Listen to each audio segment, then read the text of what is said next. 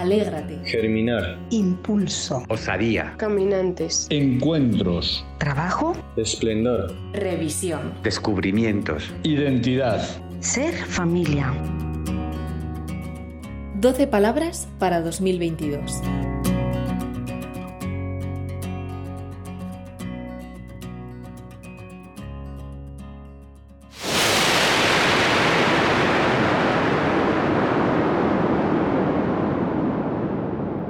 Impulso, del latín impulsus.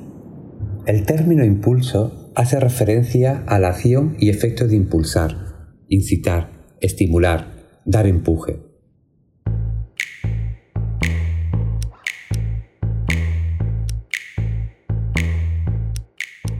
Enero. Impulso.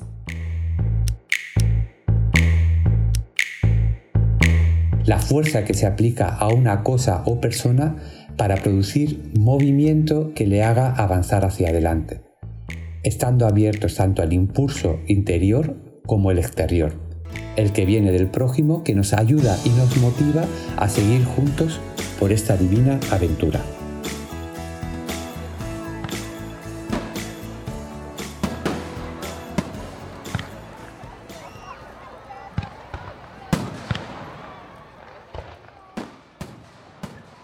Inicio de cada año nos ofrece imágenes de colorido y efusión que nos llegan desde Isla Carolina, donde empieza el día, hasta las Islas Fiji, donde acaba, recorriendo todos los meridianos y paralelos del globo terráqueo. Son imágenes que nos transmiten sensaciones que expresamos con distintos términos. Estímulo, deseo, fuerza, movimiento, ilusión. Cada uno elige el término con el que en esos momentos se siente más identificado. Esas sensaciones son las que hemos querido englobar en la palabra impulso. Y así, esta palabra impulso es la elegida para el mes de enero de 2022.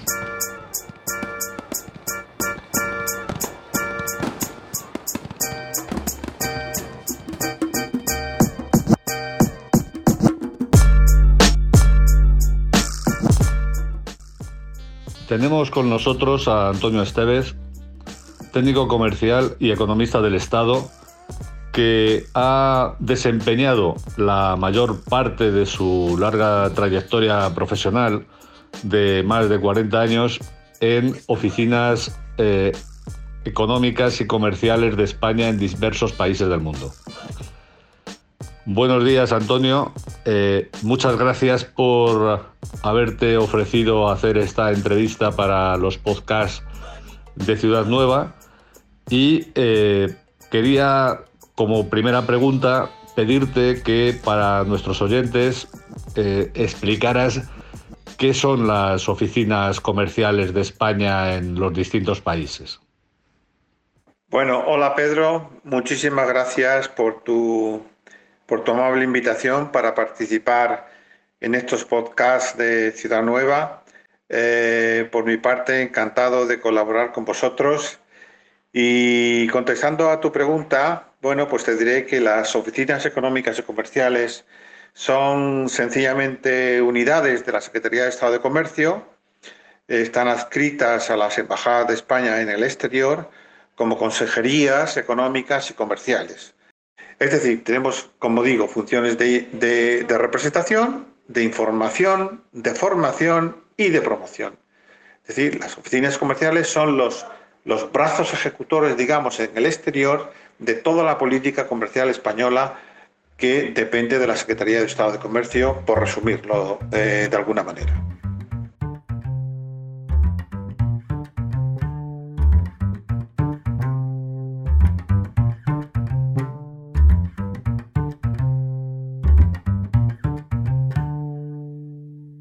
12 Palabras para 2022 es un podcast realizado por la revista Ciudad Nueva.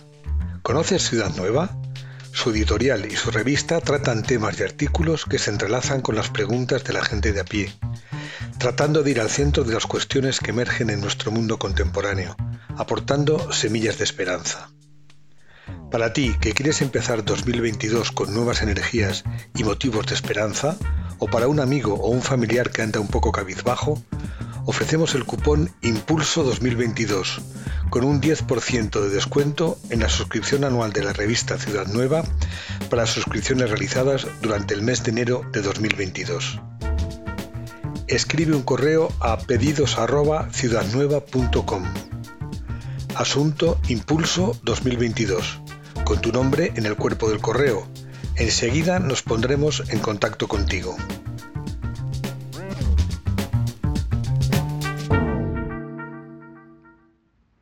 Un grupo de lectores y redactores de Ciudad Nueva hemos seleccionado para el año 2022 12 palabras. Cada una la hemos asignado a un mes.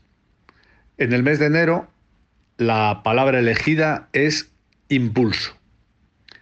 A partir de tu experiencia profesional y de tus vivencias en economías diferentes y en países muy distintos, ¿qué significado darías a la palabra impulso aplicada a la actividad económica?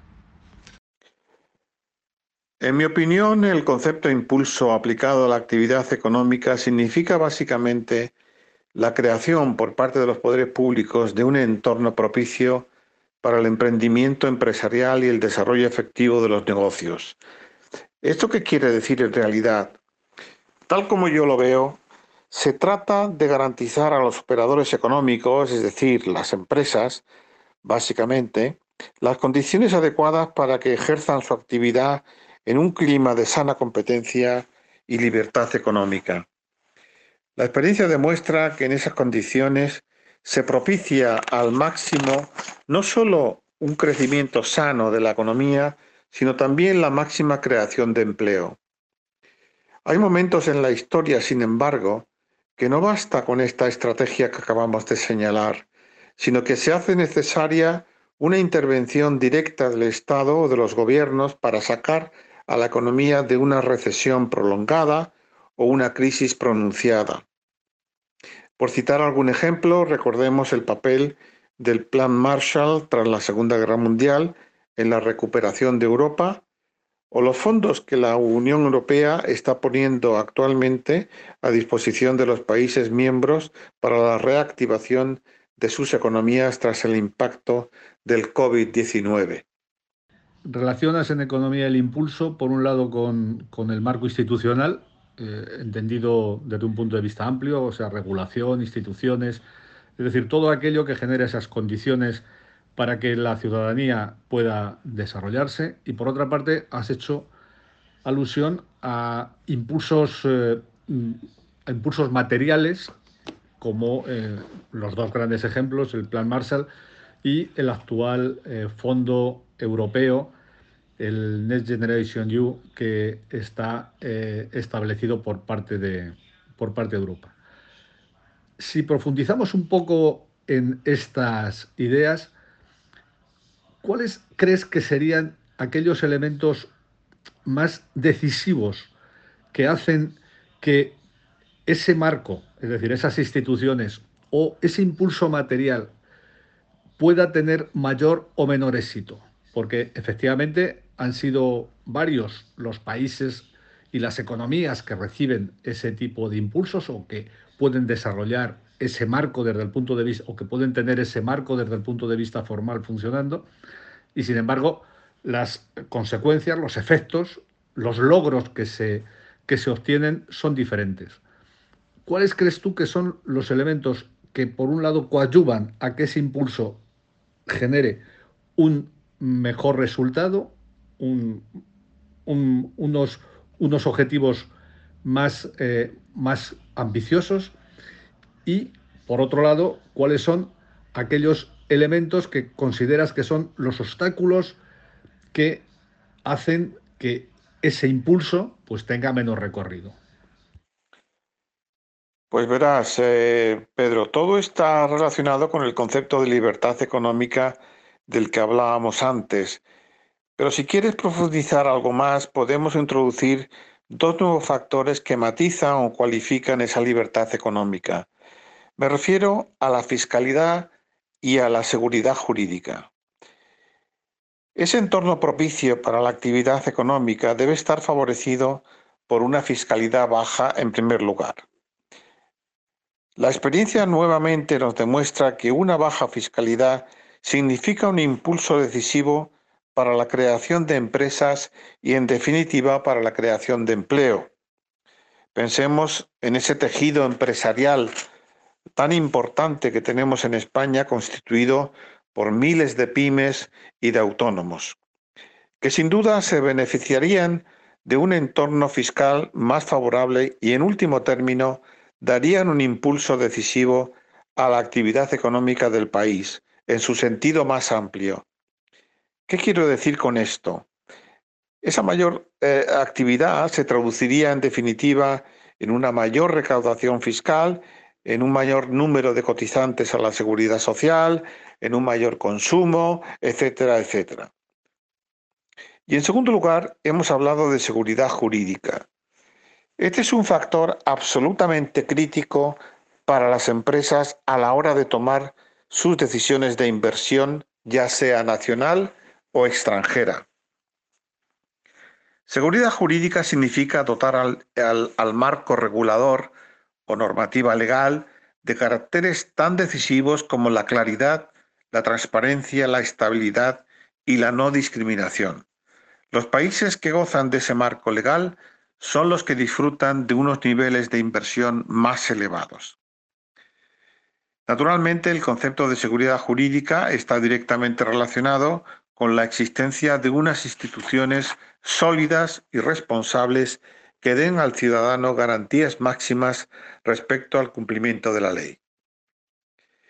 Y estos es básicamente, para mí, los, factores fundamentales que determinan eh, cuáles son, eh, en fin, cuáles son las, las, posibilidades de dar realmente un impulso a la actividad económica de un país. Y de alguna manera he respondido también a cuáles serían eh, los principales obstáculos, ¿no? La medida en que una alta fiscalidad, una intervención excesiva del Estado en, la actividad de las empresas, una falta de libertad económica, en definitiva, son para mí los principales obstáculos para, eh, para ese impulso económico del que hablábamos. Bien, y, ya que hablamos de instituciones, eh, no solamente me estoy refiriendo aquí al, Ejecutivo, al Poder Legislativo o al Poder Judicial en, un país, ¿no? Me refiero también a, instituciones tan importantes como es la educación. Eh, la atención que un país eh, proporciona a este, a, este área tan importante de la, de la, actividad de un país, sin duda eh, sienta las bases para el desarrollo económico de, ese país y, y para su potencial económico. y en cuanto a obstáculos, qué duda cabe que hay un factor que tampoco hemos, mencionado antes, eh, que es el de la corrupción, aunque cuando hablo de instituciones eh, eh, claras, transparentes, o un marco regulador claro, transparente y estable, lógicamente, de alguna manera estoy también diciendo que, cuando, existe un régimen donde la corrupción eh, pues, en fin, eh, está un poco presente en todos los niveles o, muchos de los niveles de, la administración, lógicamente eh, se dificulta enormemente la actividad económica y las empresas no pueden desarrollar todos, todo el potencial que tienen. ¿no? Me ha parecido muy interesante tu contestación y sobre todo Insisto en la reflexión a la que nos invitas al haber aplicado el concepto de impulso para ese trabajo en la creación de condiciones que permiten el desarrollo de valores y que permiten el desarrollo de la libertad o el desarrollo de los modos de vivir que pueden tener las personas. Me ha parecido especialmente relevante y me gustaría poder profundizar en los efectos que esto tiene en la aplicación de principios tan importantes como el principio de subsidiariedad en cuanto a la actividad económica, pero que también, obviamente, tienen sus consecuencias en la, en la vida social. Quiero agradecerte mucho el que hayas dedicado este tiempo de tus vacaciones en España a participar en este podcast y antes de despedirnos, me gustaría, no obstante, que contestaras a una última pregunta. Desde tu experiencia, ¿cuál sería un país que ejemplificara un éxito en la aplicación del impulso en este sentido de la creación de condiciones que han permitido un desarrollo y que además han tenido un éxito relevante, significativo, contrastable en la actividad económica. Bueno, las circunstancias de la vida me han llevado a vivir unos años en un país que creo ejemplifica muy bien el éxito en la aplicación de las políticas que hemos estado comentando. Me refiero a Corea del Sur, país en el que estuve destinado como consejero económico y comercial de la Embajada de España entre 2017 y 2020. Cuando se analiza la historia política y económica de Corea, no puede uno dejar de admirar los logros políticos, sociales y económicos de ese país, un país que en 1953, tras una guerra de tres años contra la parte comunista del norte y la división traumática de la península coreana en dos países, figuraba en los niveles más bajos del desarrollo económico a nivel mundial. Su renta per cápita era similar a la de los países más pobres de África en aquel momento. La pregunta que cabe hacerse es cómo consigue Corea del Sur pasar en tres generaciones, es decir, en apenas 50 años, del tercer mundo al primero. ¿Cómo es posible pasar de ser una economía agrícola y pobre a ser una potencia tecnológica e industrial como es Corea del Sur en la actualidad? Son varios los factores explicativos, a mi entender, que cabe identificar a este respecto. En primer lugar, la existencia de un liderazgo político eh, muy determinado, el liderazgo del general Park cuyo gobierno autoritario durante dos décadas lleva al país a un crecimiento sorprendente al conseguir imbuir a la población coreana su obsesión por el desarrollo económico. Durante varias generaciones, el pueblo coreano supo responder a ese reto que se le planteaba con enorme esfuerzo y sacrificio. En segundo lugar, una atención prioritaria a la educación. Desde el primer momento los gobiernos coreanos de cualquier signo han considerado la educación como uno de los pilares fundamentales del desarrollo económico. Esta sin duda ha sido otra clave muy, eh, muy significativa del éxito económico coreano. En tercer lugar, cabría hablar de una cierta planificación económica por fases, en la que se dio prioridad en un primer momento a la industria básica siderúrgica, sobre la cual se apoyaría posteriormente en el desarrollo de sectores muy importantes para la economía coreana, como son la industria naval o el, sector del automóvil. En una segunda fase del desarrollo se potenció la electrónica, como la fabricación de electrodomésticos, televisores, móviles, etc., para finalmente entrar en el fomento de las nuevas tecnologías como la robótica, inteligencia artificial u otros. En cuarto lugar, eh, cabría eh, mencionar la estructura empresarial muy particular que tiene Corea, eh, constituida por la existencia de grandes conglomerados industriales llamados Chevels, eh, a imagen y semejanza de los eh, grupos empresariales japoneses. Eh, son grupos con una enorme diversificación sectorial, con un potencial económico enorme Y, bueno, eh, eso ha permitido a su vez una enorme expansión industrial a nivel mundial. Finalmente mencionaré un factor absolutamente clave como es la inversión en inversión y desarrollo, en I+D. Corea es el país, junto con Israel, que tiene un índice de inversión o de I+D más elevado del mundo, concretamente un 4,5% de su PIB. En fin, estos son, a mi modo de ver, los factores fundamentales que explican el éxito que Corea del Sur ha tenido en, las últimas décadas hasta convertirse en la potencia tecnológica industrial de primer orden que es hoy día. Muchas gracias.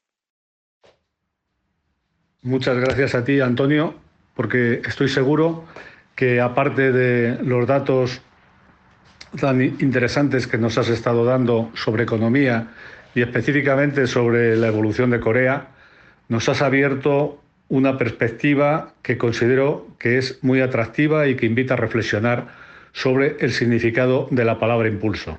Como he comentado, aunque aplicado en este caso al campo económico, que es el de tu competencia, creo que también permite extraer una serie de lecciones para el conjunto de nuestra vida social.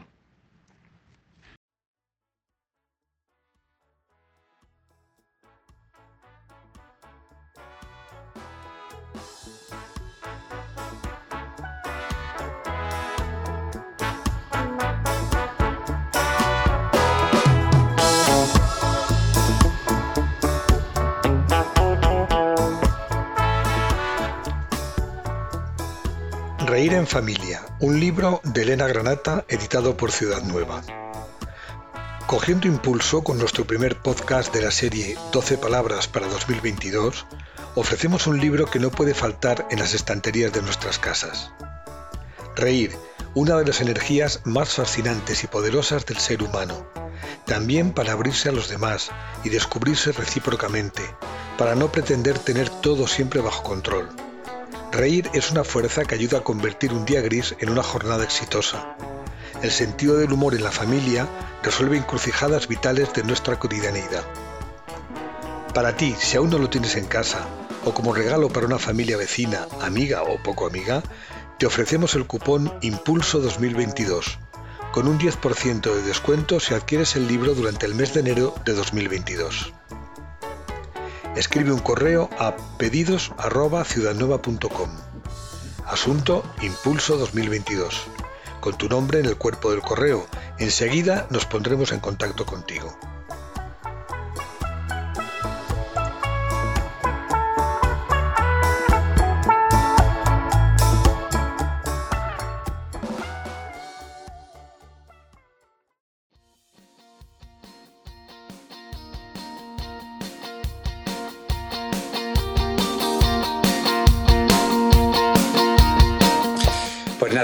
Seguir con la palabra impulso, que manera que, conocer una experiencia personal y conocer a, un amigo nuestro, Seba Revuelta, que nos puede, nos puede ayudar a entender más esta palabra.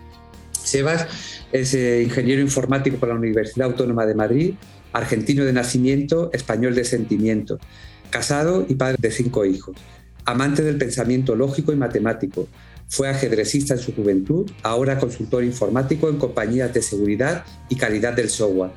Apasionado del deporte y de los valores que se pueden transmitir a través de él. Se puede consultar su blog La vida es como el deporte.com. Corredor de maratones, lleva ya seis, aspira a bajar de tres horas algún día y que sus hijos vean que con esfuerzo las metas se consiguen. Sebas, qué alegría tenerte en nuestro podcast de hoy. Eh, queríamos empezar esta entrevista con una pregunta muy personal. ¿Qué es para ti el impulso? Muy bien, pues nada, antes que nada, el, placer es mío y, es un gusto estar aquí con vosotros. El impulso, pues eh, el impulso para mí es buscar lo que te motiva, ¿no? lo que hace que, que, te levantes cada mañana, lo que, lo que da sentido a tu vida, en definitiva. ¿Qué importancia le das tú al impulso? Pues yo creo que es fundamental, ¿no? Si, si para mí, como decía antes, es la motivación lo que hace que te levantes cada mañana, pues creo que es algo vital, porque si no tienes motivación, si no tienes ese empuje o esas ganas, es como que vamos afrontando la vida como a medio gas, ¿no? Em, yo creo que por tanto es, fundamental tener como, como, esta motivación, como este empuje, ¿no? Desde el punto de vista del deporte, ¿qué te impulsa a superar cualquier adversidad, lesión, pocas ganas que todos tenemos?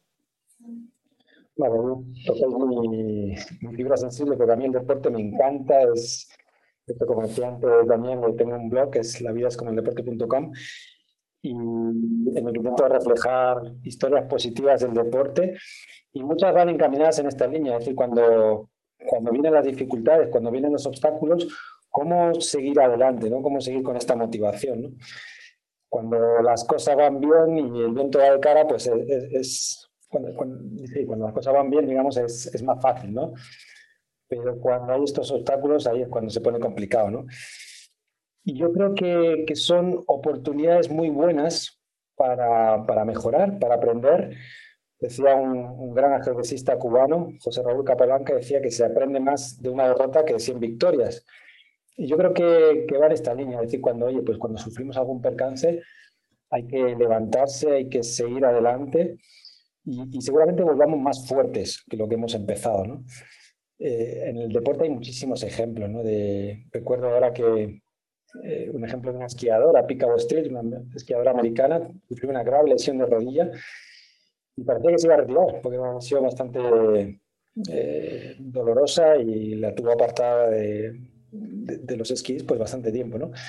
pero no se rindió, siguió, siguió adelante, eh, tuvo un periodo de rehabilitación bastante grande, se recuperó y volvió a, estar en, el número uno del mundo. ¿no?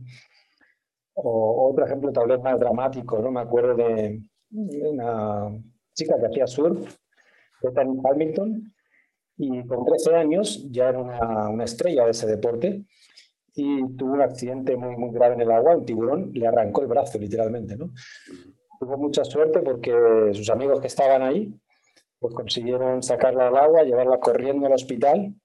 Curiosidad del destino, justo le iban a operar a, su padre, tuvieron que sacar a su padre, que bueno, una operación tanto rutinaria, metieron área de urgencia y le salvaron la vida. ¿no? Ella no se vino abajo, ni mucho menos, y a los 30 días ya estaba en el agua de nuevo. ¿no? Y volvió a competir a nivel internacional, eh, no en, digamos, en una Paralimpiada, sino a nivel olímpico, con, pues, eh, y quedando, quedando bastante bien. ¿no? Así que bueno, es un ejemplo de, de, que hay que seguir adelante siempre. ¿no? Qué bonito, qué bonito. Por otra parte, ¿qué te impulsa a vivir cada día de una manera especial? Mm. Me viene a la mente una frase de, de Madre Teresa, ¿no? Ella decía que, que, nadie se acerque a ti sin que al irse se vaya con un poquito más de calor y de paz, ¿no? Pues eh, es un poco lo que me impulsa, ¿no? Crear un mundo más de paz, mejor.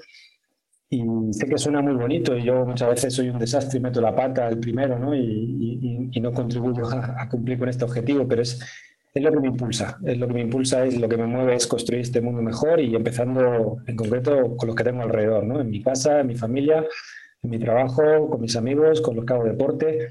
Eh, llevar ese, esos inputs positivos que, que hacen que la gente se sienta mejor, ¿no? Ahora algo muy personal. Abusamos de tu confianza, Sebas. ¿Qué te impulsó a hacer elecciones importantes en la vida? Esta pregunta eh, me gusta mucho. Me gusta mucho porque efectivamente, como dice María Jesús, eh, es algo más personal, ¿no? Yo creo que por mi forma de ser soy bastante planificador. Tengo siempre yo digo que todo lo vence el amor, pero también el Excel, porque soy muy de planificar las cosas y, y bueno, pero hay veces que, que, no es bueno pensar tanto, ¿no? Seguir un poco tu, tu instinto tu, o tu feeling, no sé cómo definirlo. Y, y, creo que a veces como que vas sintiendo esas señales, por de algún modo, que, que, te dicen, oye, es por aquí, por aquí van los tiros, ¿no? Justo hoy eh, se cumplen 12 años desde que le pedí salir una chica que esa chica es hoy, hoy es mi mujer. Y, y, bueno, es como que yo sentía que, iban por ahí los tiros. Dije, tengo el feeling de que, de que sí, de que es ella, ¿no? Así que me la, me la jugué, porque también quien, quien no arriesga no gana, ¿no? Y sí que dije, bueno, me puedo estrellar, pero puede salir bien también. Y, digamos que me animé, me, impulsé a tomar esa decisión de, invitarla a salir. Y bueno, pues nada, la primera cita fue en el cine ideal y ya viene el nombre y vi que era una señal positiva, ¿no? bueno, a veces, hay que tomar como esas decisiones dejándote llevar un poco por los sentimientos también, no ser tan, tan calculador, ¿no? Mm. Pues sí, sí, seguimos en este área eh, personal y gracias por lo que estás compartiendo y decimos, eh, cuando, cuando tenemos una caída, cuando un tropiezo y tal, ¿cómo podemos recibir un impulso para volver a empezar? Mm. Hay un, lema que me gusta mucho que es que no llega el que nunca cae, sino el que siempre se levanta, ¿no? Siempre, siempre levantarse, ¿no? Siempre volver a empezar. A veces no será fácil, ¿no? Porque parece como que que, aunque nos levantemos nos volveremos a caer igual, ¿no? Pero siempre hay que seguir hasta, como dice el deporte, hasta que el árbitro no pite, hay que seguir luchando, ¿no? Eh, siempre como me gusta mucho el deporte, recuerdo un, ejemplo, un partido de baloncesto que se, me quedó marcado. Jugaba el, Valencia contra el Real Madrid y a falta de dos segundos el Valencia mete una canasta que prácticamente era decisiva. Es decir, se ponía dos puntos por delante del Valencia, 94-92, y en dos segundos prácticamente no da tiempo a nada más. Eh, por tanto, pues cualquiera se hubiera rendido. Pero hay un jugador del Real Madrid que se llama Sergio Llull, que aún sigue en activo, que se ve que él no tenía la palabra rendición en su mente porque prácticamente, no, no, desde su campo, pues lanzó un tiro y entró. Y, nada, ganó el Real Madrid 95-94 ese partido y ese, pues nada, pasó, pasó a la historia y a mí se me quedó grabado en la retina porque realmente fue un ejemplo de que hay que luchar hasta el final y levantarse siempre, ¿no? Nunca rendir. Muy bien. Eh, estos son como cosas gordas, ¿no? Hemos hablado de cosas muy gordas, pero en el día a día, ¿qué te sugiere la palabra impulso? A mí me sugiere vivir bien el momento presente, porque al final el día no es más que una, sucesión de momentos. Y si vivimos bien con, este, con esta motivación, con este empuje, con estas ganas, cada momento, llenándolo un poco de, de, nuestro objetivo. Si nuestro objetivo es llevar la paz, llevar el amor, pues llenándolo de paz y de amor, pero viviendo bien cada momento. ¿no? Me, me, impresionó mucho la experiencia que, que, tal vez conozcáis del cardenal Bantuán. ¿no? Él estuvo en prisión muchísimos años y, y muchos de ellos en aislamiento absoluto. Y él decía que, se centraba en vivir bien el momento presente, colmándolo de amor. Y a lo mejor su momento presente era rezar bien, hacer ejercicio dentro de la celda, dar unas eh, vueltas en círculo, digamos, para, bueno, pues para hacer un poquito de, actividad, escribir cartas. Es decir, tenía una serie de rutinas y las intentaba vivir lo mejor posible, ¿no? Me viene mucho a la mente ese ejemplo de cómo hay que intentar vivir bien cada uno de los momentos que, la vida nos da, ¿no? Muy bien. Sí, sí. Pues eh, por último, para no, para no alargar mucho la cosa, eh, como vemos y nos damos cuenta que te gusta llevar los valores del deporte a la vida, comparando la vida como una carrera de fondo. ¿Cómo hacer para impulsarnos en los momentos adecuados a lo largo de cada día, a lo largo de la vida? Sí, sí, sí, justo es, además el deporte me encanta, como, como he dicho, y las carreras de fondo, yo he corrido varias maratones, creo que es un buen ejemplo de, metáfora de la vida, porque al final la vida, aunque decimos que la vida son dos días, la vida, la vida es larga y hay muchos momentos, y hay momentos en los que nos puede venir algún bajón, sea físico o, o mental, ¿no? Porque yo creo que en esos momentos conviene recordar que no estamos solos, ¿no? Que, no, que, al final somos una red, estamos todos conectados y, y si en un momento pues, nos cuesta, eh, es bueno contar con el hermano, ¿no? contar con nuestros compañeros que nos pueden ayudar a, ir adelante. ¿no? Dice un proverbio, africano que si quieres ir rápido, camina solo, pero si quieres llegar lejos, ve acompañado. Y me gusta mucho, ¿no? porque va en la línea de un poco de mi filosofía, ¿no? Es decir, oye, ayudémonos mutuamente, ¿no? Hoy por mí, mañana por ti. Es decir, si en un momento el kilómetro 30 de una maratón me está costando, pues oye, a lo mejor puedo buscar ese ánimo, ese empuje de un compañero que me ayude hasta llegar a la meta, ¿no? A veces los bajones son más mentales que físicos y con una simple palabra de aliento nos venimos arriba y podemos llegar a la meta, ¿no? Y si llegamos juntos, pues mejor.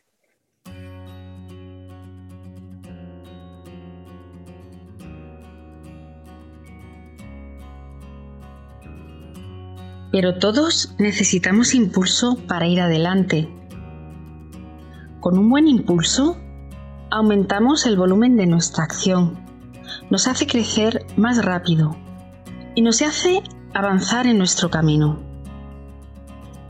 Cuando las cosas se tuercen y asoman las dificultades, esas que todos no deseamos, nada mejor como un buen impulso para levantarse podemos decir que no hay mejor manera de estar confiados que cuando no cesamos en nuestro empeño de recomenzar, siempre volver a la casilla de salida con toda nuestra energía.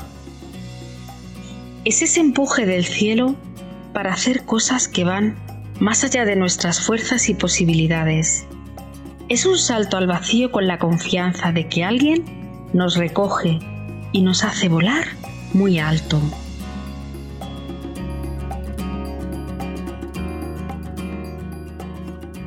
12 palabras para 2022.